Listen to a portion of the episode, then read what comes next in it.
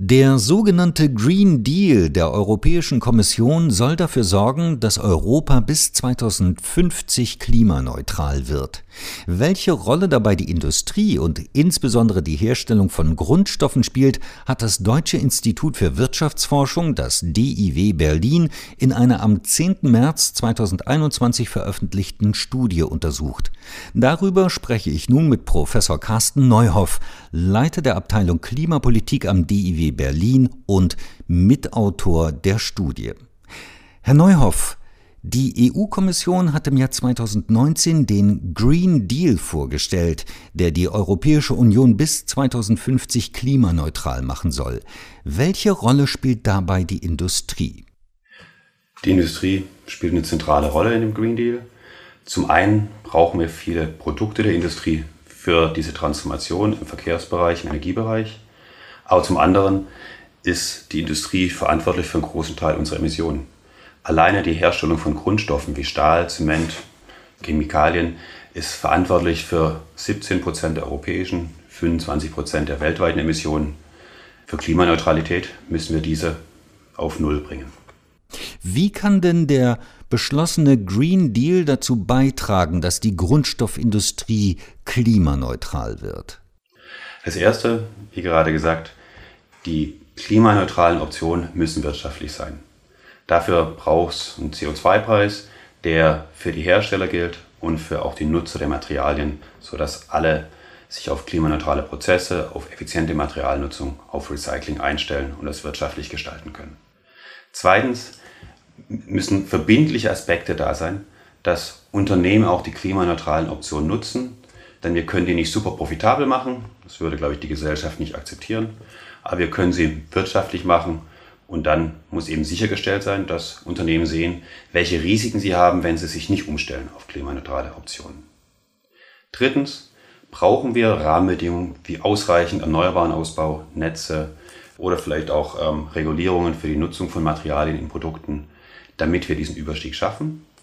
Und Sie sehen drei Bereiche, bei denen recht viele Maßnahmen umgesetzt werden müssen von europäischen und nationalen Regierungen. Dafür brauchen wir einen Rahmen, dass die Politik sich committet, einen steigenden Anteil von klimaneutraler Produktion sicherzustellen, damit sie sich auch committet, diese verschiedenen Rahmenbedingungen umzusetzen. Was genau meinen Sie mit committed? Die Politik muss Farbe bekennen und sagen, bis zum Jahr 2030 wollen wir 20 oder 30 Prozent der Grundstoffherstellung auf klimaneutrale Prozesse umgestellt haben. Und dafür schaffen wir die Rahmenbedingungen. Herr Neuhoff, Sie hatten die Kosten ja bereits schon angesprochen. Wer trägt denn die Kosten klimaneutraler Produktionsprozesse?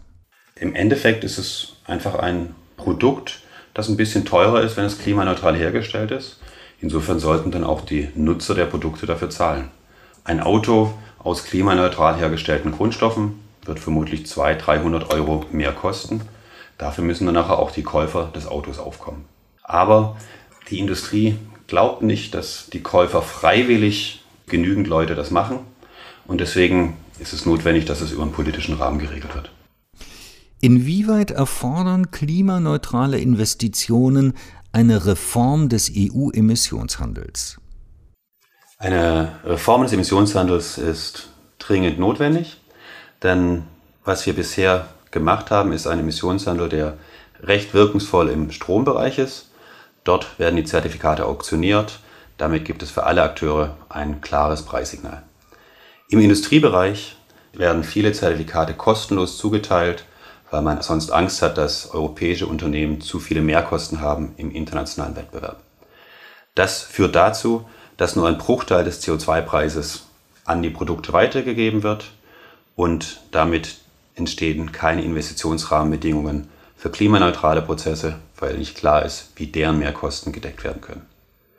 Deswegen gibt es eine Option, die zurzeit diskutiert wird, die Ergänzung des europäischen Emissionshandels um einen Klimabeitrag. Damit wird sichergestellt, dass auf alle Grundstoffe die CO2-Mehrkosten erhoben werden.